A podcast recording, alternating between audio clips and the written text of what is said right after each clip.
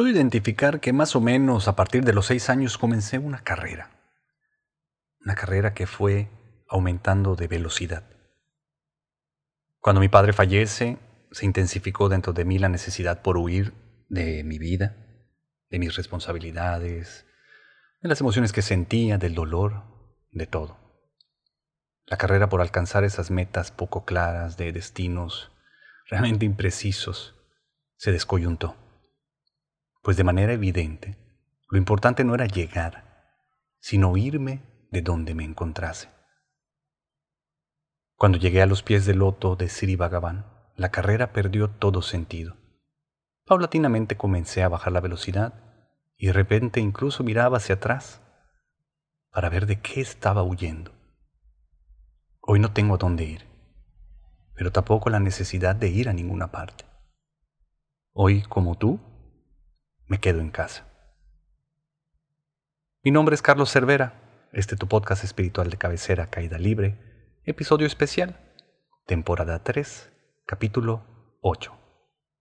Bienvenidos.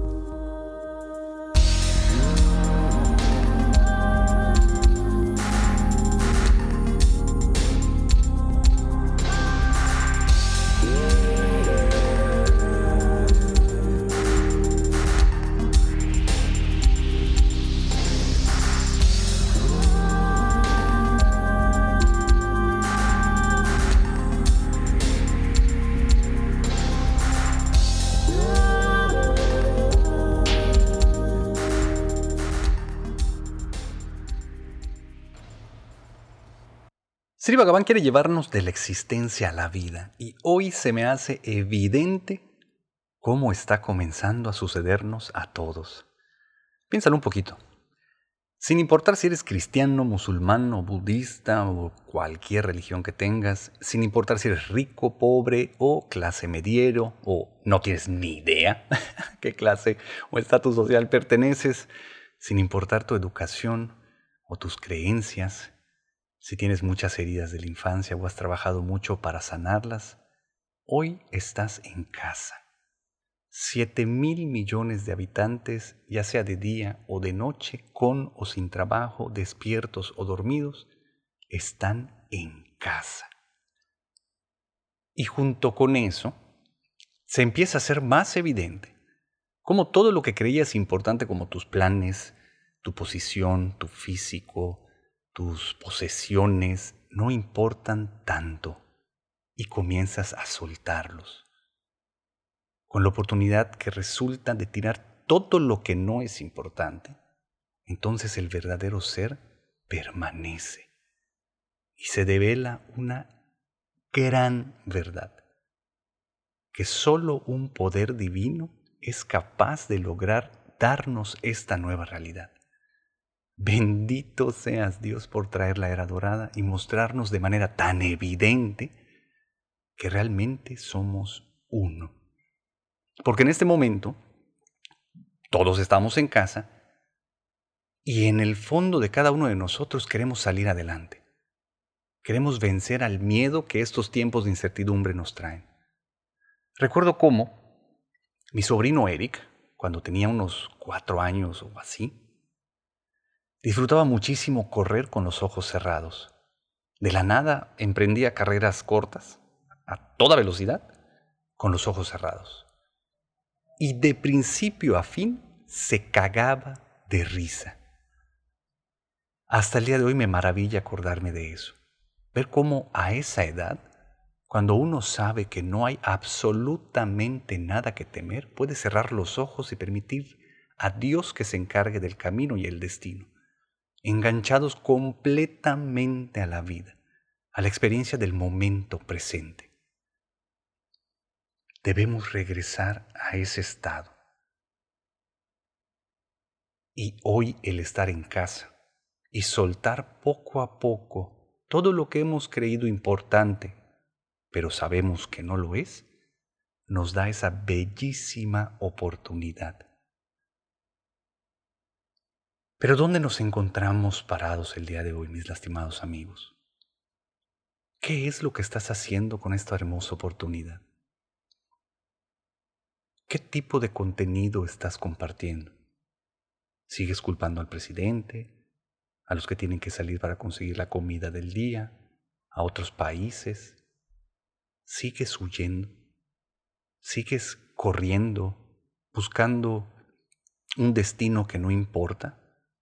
¿Sigues teniendo como prioridad el salir de casa, el abandonar nuevamente tu hogar en los brazos de la divinidad? Este capítulo va a ser sumamente corto. Este mensaje es muy conciso, porque es muy importante y hoy amanecí vibrando de esa manera. Por eso te lo estoy compartiendo, porque existe una enorme solución. Es identificar cuál es la diferencia entre ser un santo y un sabio. Y como dice Bhagavan, un sabio es aquel que se permite conocer. Un santo es el que busca el bien o el mal para acercarse al primero y huir del segundo. El sabio puede ver la presencia de Dios en todas las cosas. Por tanto tiempo fuimos arrastrados por la inercia de las creencias.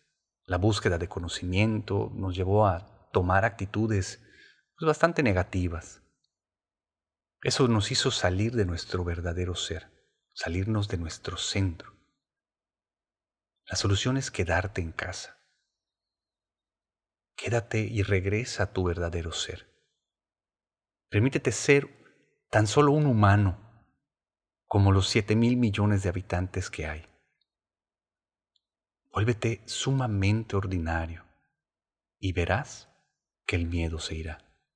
No quiere decir que estos tiempos no sean retos.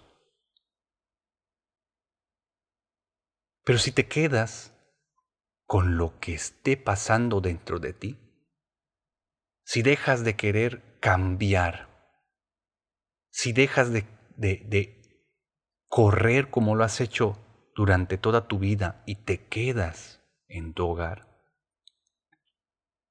vas a ver que el miedo se irá.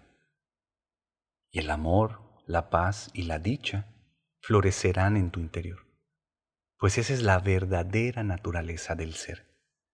Cuando dejas de correr, cuando comienzas a aceptar lo que hay, tus acciones dejan de ser buenas o malas, comienzan a ser perfectas.